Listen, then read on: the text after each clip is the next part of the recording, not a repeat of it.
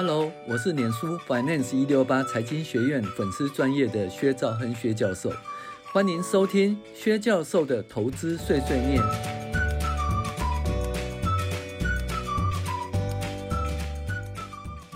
各位网友，大家好，我是薛兆亨薛教授哈。那欢迎大家订阅薛教授的投资碎碎念 Podcast。那本周是二零二三年第三十八周美股回顾与重要经济指标分析。那上个礼拜呢，就是有一本新书，有一本书要出新版啊，然后就跟大就跟呃一个 co-author 啊，哦共同作家讨论那个写作事宜呀、啊。那讨论完以后，想说，哎呀，才一点半啊，那没事，天气那么好，就想说，那是不是开车到北海岸啊？哦，万木山去看海哦，这样喝个咖啡看海应该还不错。哎，结果呢，居然从那个高速公路下来啊，然后在基金公路啊，这样停红绿灯哦，停红灯哦，啊，被后面追撞，然后人家那个后面小货车也没什么，呃，就是那个他的什么车牌号码稍微减损，而、啊、我的屁股呢，哎，被撞了一个小小一个洞啦，那就很不爽啊，就觉得想说，嗯，这种小马曲实在很不安全哈。所以，我这小马群呢，我看就不要开高速公路了。那下回要开高速公路，我们换一换一辆车子，换一辆这个诶耐撞性系数比较好的车子哈，然后才上高速公路啊。好，所以最近是有点想换车，嘿，跟大家诶分享我的诶心情好了。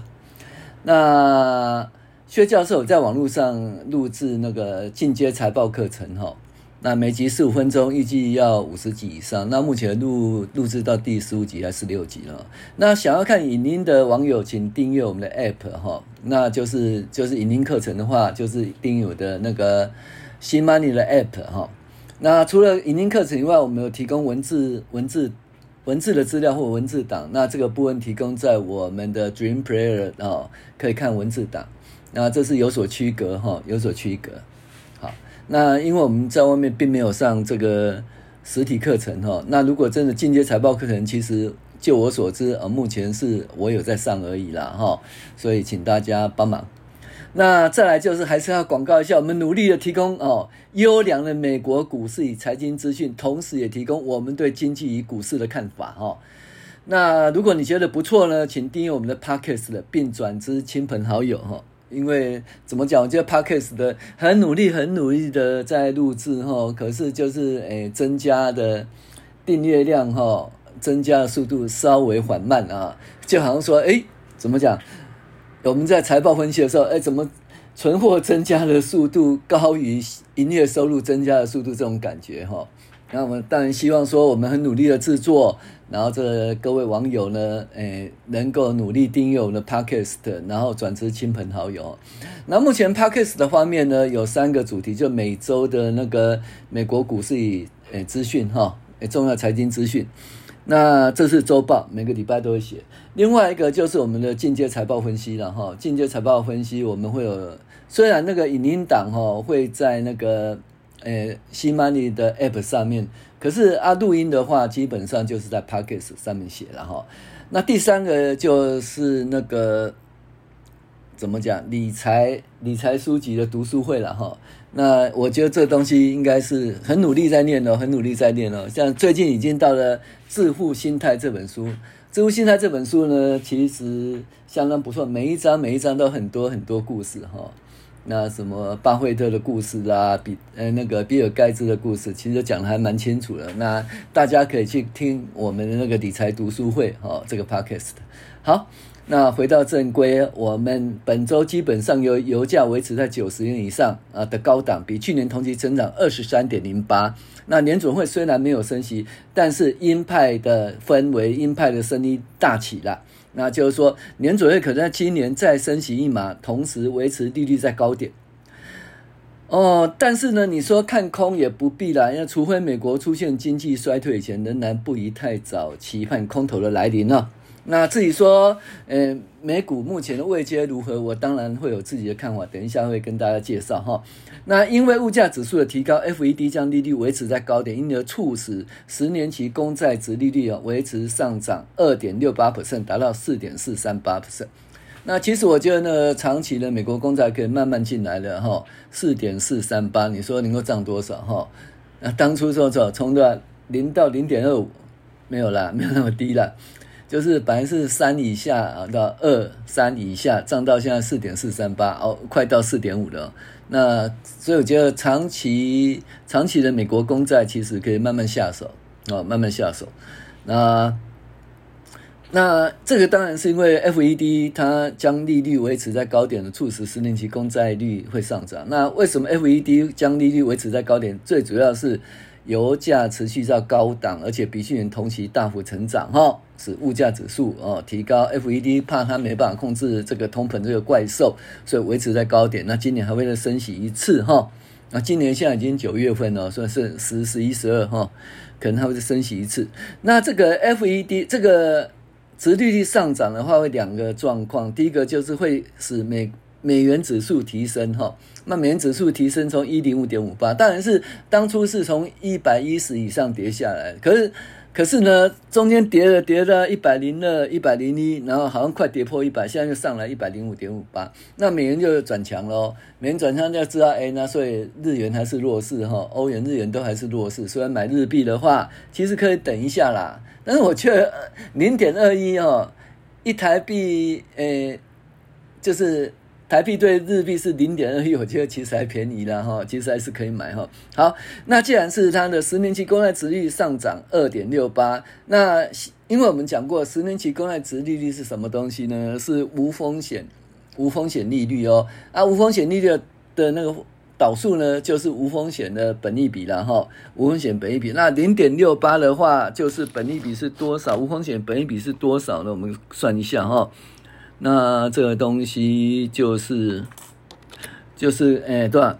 一百除以二点六八哦，所以无风险本益比是三十七点三一倍了哈，三十七点三一倍，目前是这样子哈。那那既然说，如果说。殖利率上涨二点六八，那所以呢，股市也会下跌啊。股市下来二点九三，这跟二点六八差不多了哈。所以大家都知道，就十年期公债殖利率上涨，股市下跌，而且距离也差不多。所以呢，股市下跌到四三二零点零六，跌破四四零零点关卡哈。那至于股市的位阶如何的话，我们会我们等一下会分析哈。然后再来呢，美国的经济方面呢，就就业市场仍然热络啦，PMI 数据。数据好坏参半啊，不动产的中古屋哦销售衰退，啊，这目前看起来，美国的还是软着陆的阶段，并没有衰退了哈，并没有衰退。当然是不动产是有点衰退的感觉了，那其他的话哦，并没有衰退。所以你说一下看坏美股哈，也是不要一下子就看坏，除了那些数字哈出现这个负面的因素。好，那。有关那个个别公司的资讯方面呢，苹果新手机销售可能不错，ARM 的 IPO 继上涨百分之二十五，引发一日行情后，一度跌破成交价。那电商及消费公司哦的数据好坏参半。那推出 AI 的新公司的新闻哈啊不断哈好。那在我们先讲有关油价上涨方面呢，本周基本上由于石油价格维持到九十元以上高档，比去年同期成长二十三点零八，使得通膨的巨兽似乎出现再度侵袭的力量。那大家本来六月份呢，通膨已经控制，大家以为是控制的。就算 FED 可能维持利率不升息啦，哦，结果呢，到七月份的时候，油价开始上哦，到呃就是七十到八十，那八月份呢八十到九十啊，哈，那甚至大家认为说会到一百以上哦，那这样子的话就是通膨，因为大家知道其实主要产生通膨都是油价了哈，产生严重的通膨都是油价，所以油价上涨的话，其实引发通膨是还蛮严重的。那大家不是在讲说，哎，这半导体啦。呃，晶片就是石油，那 可问你可晶晶片没有上涨啊，晶片价格没有上涨，引导引那个通货膨胀，它石油上涨会导引通货膨胀，所以晶片跟石油还是不一样了哈。好，那那个。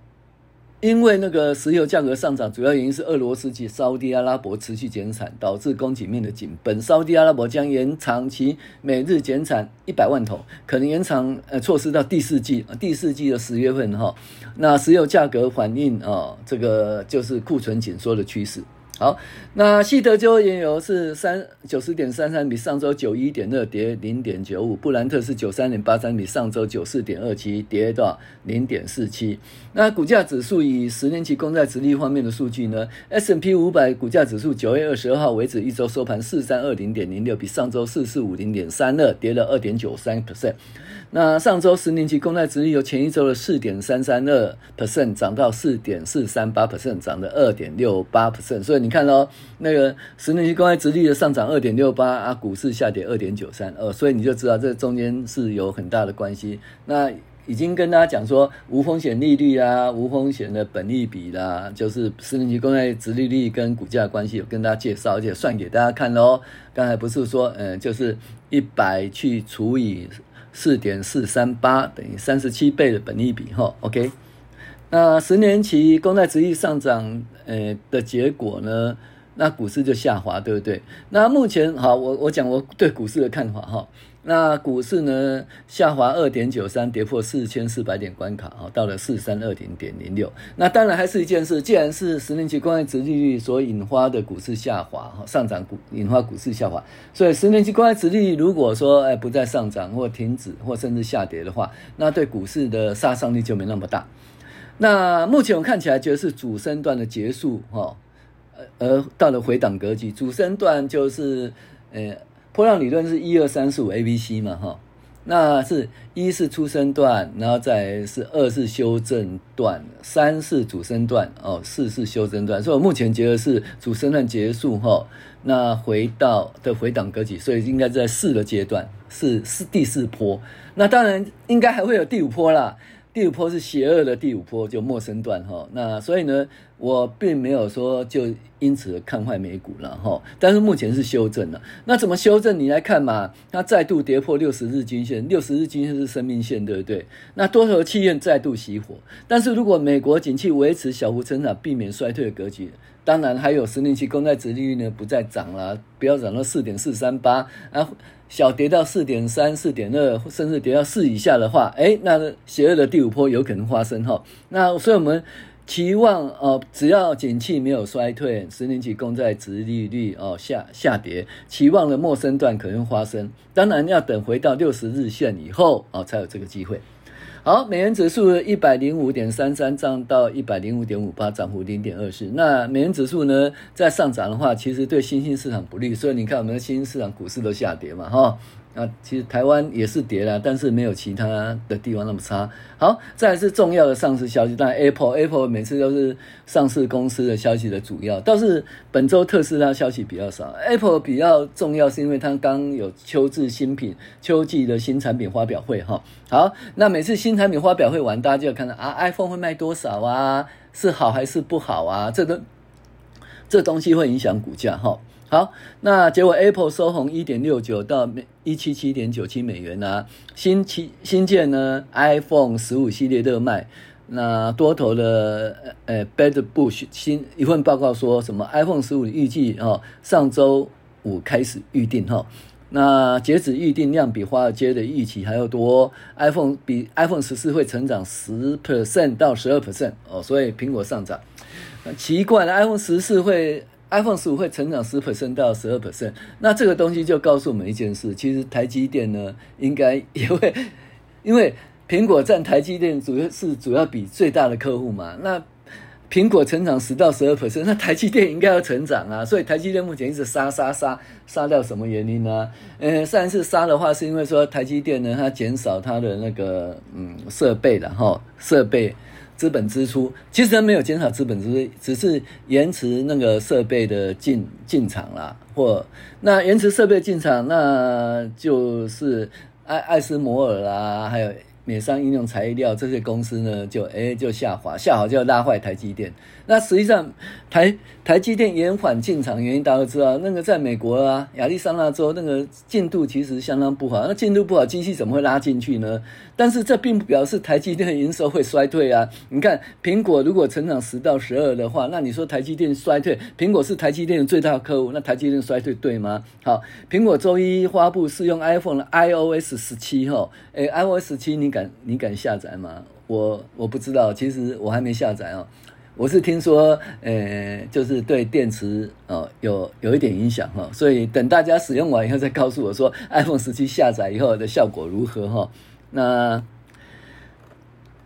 那苹果收红零点四九，到了一七四点七九。那天风国际的郭明奇，哎呀，郭明奇又出现了哈。那周五推文指出，初期销售结果调查来看，苹果第四季 iPhone 营收利润可优于预期，轻易实现年成长。iPhone 十五 Pro Max 订单上修到多少？三千五百万部，推升第四季 iPhone 事业成长的最大推手。哦，OK 啊，苹果讲完，我们讲上个礼拜的那个也是主角哈，安摩。那安摩呢，在上个礼拜呢，曾经涨到最高点了六十三点五九，那当日就上涨呃二十五个 percent 哈，一日行情，那也带动台台股的一日行情哈。那结果呢，周五收盘五十一点三的，比六三点五九跌了十九点三，哎，至少还比五十一的 IPO 价格高一点，但是它最高曾经涨到六十九元，最低跌破成交价四九点八五元哈。那这个东西，那这样，所以就是美国的动力啊，上市公司，它当初也是一个，到底是跑龙套还是先锋啦，啊，还是廖化哈，不管啦，反正就是当初它有一定的力量啊，现在下跌，所以股市的力量也稍微下跌。好，再来是电商与消费品哦，电商部分看起来不太好，PayPal 的话。下跌一点九八，至每股六二点九四啊，因为担心竞争激烈中的成长哦，所以呢被分析师呢降评哈，从打败大盘啊到大盘同步。那另外一个电商公司 Amazon 哈，亚马逊公司收回一点六八 percent 啊，到一三七点六三美元。亚马逊新品发版呃发表之际呢，呃 Kindle 是 Kindle 对不对？电子书阅读器 Echo 语音助手。流行设备部门员工透露，由于面临大规模裁员，加上部门关键高层走出，呃，导致新设备的研发影影响新设备的研发，部门士气受到重创。OK，Kindle 大家有没有有没有用过啊？是很好的阅读器吗？呃，我不知道，我还是习惯用纸纸的。我总觉得说这是阅读器，纸的阅读器比较不伤眼睛，它摸起来比较好。那电子阅电子书阅读器到底怎样？大家跟我分享一下电子书的阅读器哦，到底是如何？我还是喜欢哦，就是说，在咖啡厅啊，哈，在电车里面，然后怎么讲是看了一本书，而不是看着什么手机或者看着电子书哈。我是比较老派一点。好，另外呢还不错，就那个化妆品的香水公司啊，Coty 啊，Coty 公司涨四点四五哦，那 Burberry 啊，Gucci 这些香水呢。提升全年销售展望，看好对香香水的需求持续强劲。哎，你用过 Burberry 或 Gucci 的香水吗？还是用过 Burberry 或 Gucci 的衣服？我曾经有 Burberry 的大衣吧，然后还有 Burberry 的那个毛线衣，我觉得穿起来觉得还不错啦哈。但是因为最近我已经不需要了，因为也不做生意，也不用出席什么什么晚会了，所以就这行情比较没有这么注意，所以对这些东西比较不注意。哎，总之啊，它的那个。就是全全球化妆品跟香水龙头的表现不错哈，那那既然这样呢，快递的话也不错哦。那联邦快递跳涨四点五二到二六一点八五，会计年度呢获利高于华尔街预期，而且上调全年财测，所以这个东西好坏参半哈。那再来是 AI 跟半导体的部分。美光上涨零点八九，哎，大家觉得 DRAM 的价格改善速度快预期，预计华尔街将将大幅上调美光二零二三年、二零二四年业绩预期。哎，美光好的话，其实对台湾蛮重要的哦。那台湾有一很多公司其实跟美光是有关系，而且美光在那个怎么讲，在供应商里面也是一个重要的地位。当然没有三星啦，哦，没有三星那么重要，但是美光就是它很单纯，就是记忆体嘛，比较商业。三星包山包海哈，所以它的数据其实对这个就是嗯商商业电子吧哦，就是这些嗯手机啦或者是笔电啦哦，其实它是一个嗯讯号哦反弹的讯号，然后在英特尔大跌四点三四。到三十六点三四。那英特尔在矽谷举行第三届英特尔创新日哈，宣布呢推出代号 Meta Lake 的那个 Core Ultra 处理器啊，能够进行呢生成器的 AI 聊天机器人啊，无需这个云端资料中心运算能力。那这个东西我们其实都在想说，哎，这 AI 啊，或者是计算啊，或储存是在云端，还是直接就在你的电脑上面？哦。那英特尔是觉得说，直接在笔电就可以呀，干嘛还要在云端呢？啊，这效果如何？大家去看哈。好，IBM 收涨二点二六喽。那这个就是市场给予 IBM 优于大盘的平等目标价上啊一百八十八元哈。啊，分析师看 IBM 的技术生态系统的竞争地位，认为 IBM 软体遭到低估，尤其该公司 AI 和支出优化方面有扮演很重要角色。好，微软收跌零点三九到三一九点五三。那微软的宣布，Windows 人工智慧 AI 助手哦，Copilot，C O P I L，Copilot 是吧？Copilot 应该是 Copilot。好，将于这个。九月二十六号开始推出，那 Office Copilot 将于十一月一号广泛试用啊、持续将生成式的 AI 应用于微软产品当中。那这个东西是在，这个东西是在那个怎么讲，在云端云端分析、云端计算，还是就是要导到电脑、个人电脑上面、哦，或笔电上面？好。再来是汽车厂的罢工，汽车厂罢工其实影响了基基本上是物价了，因为汽车厂罢工会导致汽车汽车价格提高哈，那会影响到物价。那油价已经在上涨了，那物价持续上涨，所以其实也不是很好。那先讲一下特斯拉，特斯拉每日下跌一定是什么啊？降价降价会损害利益嘛哈，所以挫低了三点二六三点三二 percent 到二六五点二八 percent 好，然后。美国汽车工会 UAW 对抗三大汽车制造的罢工进入到第四天，UAW 和汽车制造商谈判陷入僵局。如果本周与福特、通用汽车和 Stellant 谈判不能进行重大进展，将宣布更多罢工。好，那那。美国汽车联合会呢，后来有传出可能宣布与福特汽车达成新的劳资协议方面取得重要的进展，不会扩大罢工行动。通用汽车周五表示，UAW 高层操纵汽车工人的谈判。哈，好，其他的重要财经信息哈。那由于俄罗斯与沙乌地阿拉伯的减产，油价可能重回百元的关卡啊，不利后市的通膨控制。哦，那联准会可能在今年升息一码，同时维持利率在高点。哈。然后物价指数提高，FED 降利率维持在高点，促使十年期公债殖率上扬，导致美元指数下滑。美国经济方面呢，就业市场仍然热弱，PMI 大幅进步哈。美国仍然处于软着陆阶段，联邦政府关门危机仍未解除。美国是十月制哦，十月至十月一号哈开始新一年度的预算执行。那国会啊未能透。未能透过维持政府运作的立法，不能通过维持政府运作的立法，可能导致经济成长放缓。哈，好，那讲年总会会议啦，周三是最重要的，宣布维持利率不变，暗示年底前将再度升息。由 FED 利率政策较敏感的两年期公债殖利率触及二零零六年新高，大型科技股领跌，纳斯达克综合指数哦也收跌，那 S&P 五百也收跌百分之一。那公布的结果的基金利率目标区间维持到到五点二五到五了，所以就是没有升息。那十九名决策官员，十二人预测今年还会再升息一次，然后在二零二四年降息两次。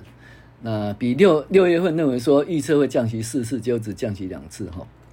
好。那鲍尔表示，官员准备在适当情况下进一步升息啊，使利率维持在限制性水平，直到确定通膨可持续回落到百分之二的目标。我是跟你讲，百分之二是不可能的代志。为什么叫百分之二？那百分之三到百分之之间，其实我就觉得还不错哈。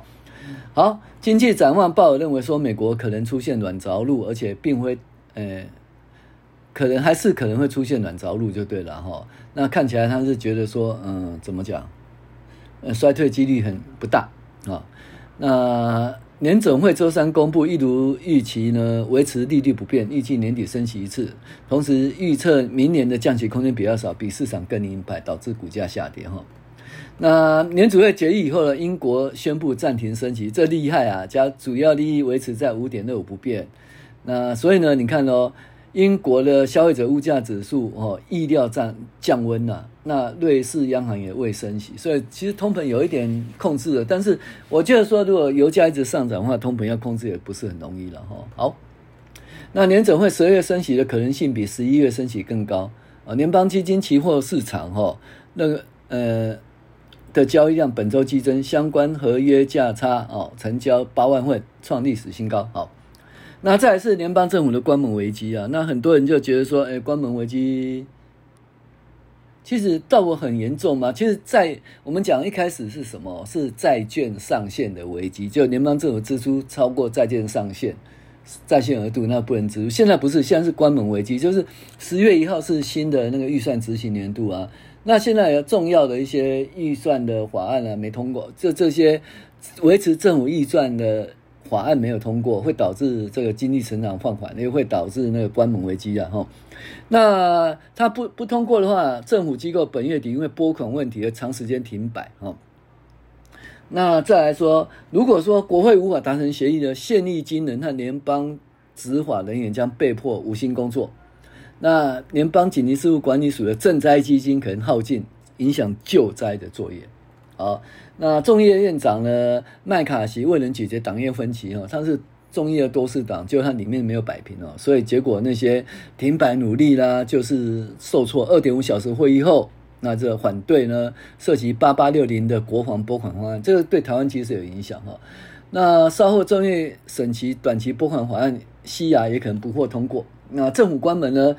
联总会工作进度难难在升级。九月份非农就业人口可能不会公布哈，诶，会延迟公布。今天给九月份非农就业人口不是在就十月十月的第一个礼拜五会公布哈。